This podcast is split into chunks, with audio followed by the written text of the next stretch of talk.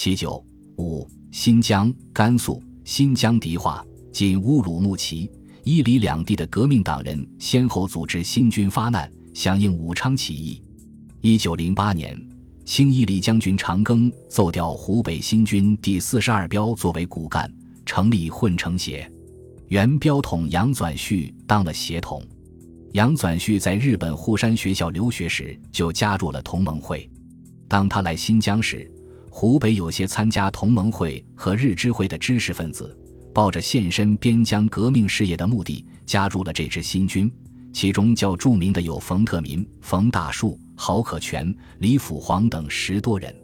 他们在新军和哥老会中开展革命活动，并出版《伊犁白话报》，宣传革命思想。与此同时，革命党人刘先俊在迪化也开始展开革命活动。刘先俊是湖南宁乡人。日本士官学校毕业，经其亲属介绍来新疆投效巡抚袁大化，以新军督练处督练官的公开身份进行活动，建立革命团体。一九一一年秋，四川保路风潮日益扩大，新疆革命已有一触即发之势。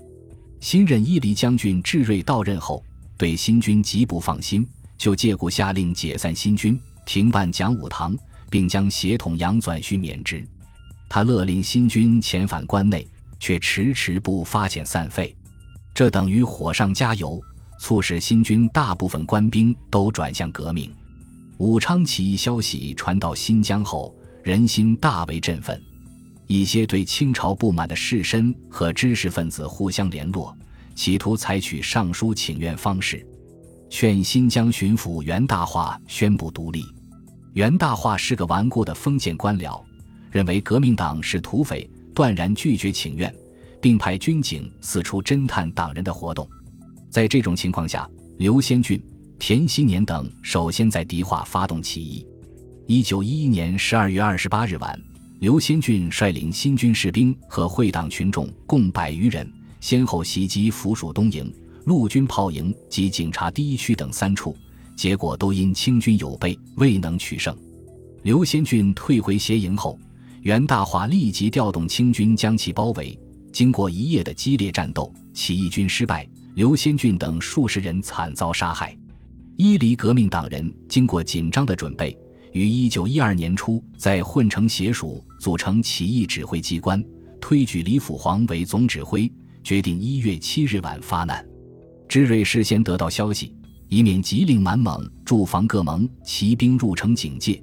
一面又调军标及新旧满营进攻协署，在这紧急关头，起义军抢先发动，兵分五路进攻。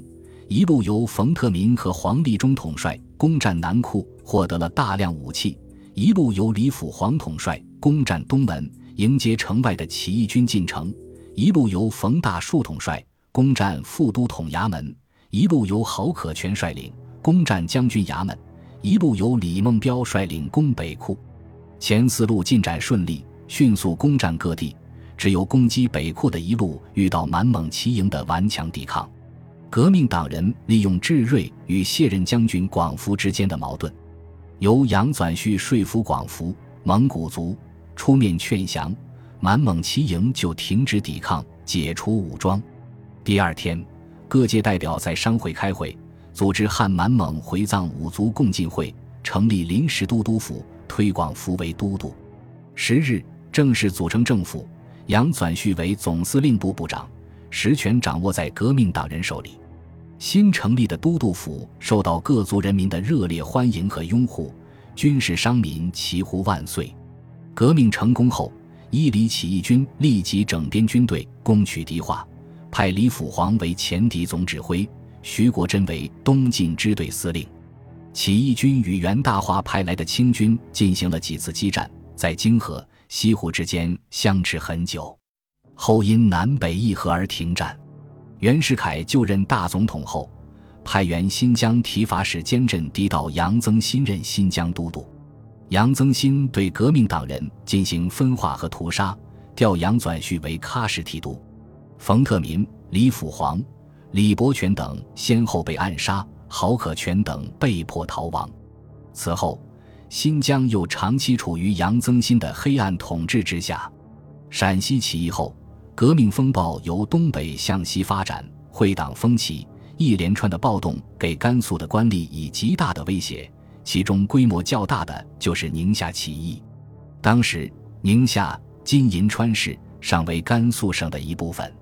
宁夏会党首领刘华堂、刘兆礼听到西安会党起义，就积极联络当地军警，准备响应。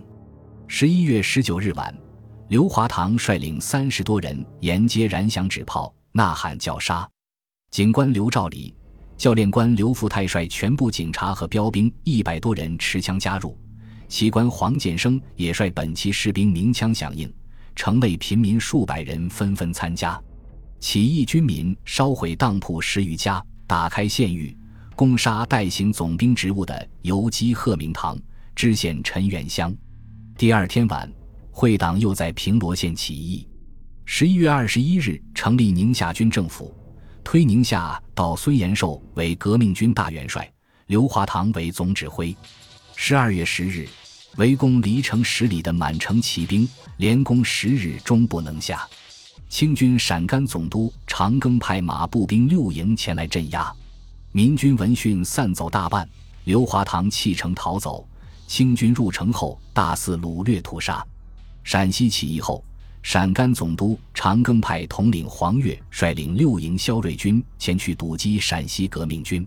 黄岳字幼产，湖南宁乡人。曾加入革命党，他进驻秦州、天水后，联络当地进步青年和开明士绅，在一九一二年三月十一日发动起义，击杀清游击玉润，逮捕知县张廷武，成立了甘肃临时军政府。黄岳自任甘肃临时都督，举元道台向申为副都督，同时颁布约法，其第一条规定：本军政府以维持共和。救济人民为宗旨，有天目军队共乘步兵一标，以谢汉秋、杨展鹏、赵鼎中分任管带，预备北伐。当时袁世凯已就任总统，兰州官绅表示承认共和，由布政使赵维熙为甘肃都督。赵维熙一面以长庚名义调兵威胁秦州，一面致函黄岳，要他取消独立。黄岳据理力争。坚持了几个月，秦州军政府于六月七日被迫解散。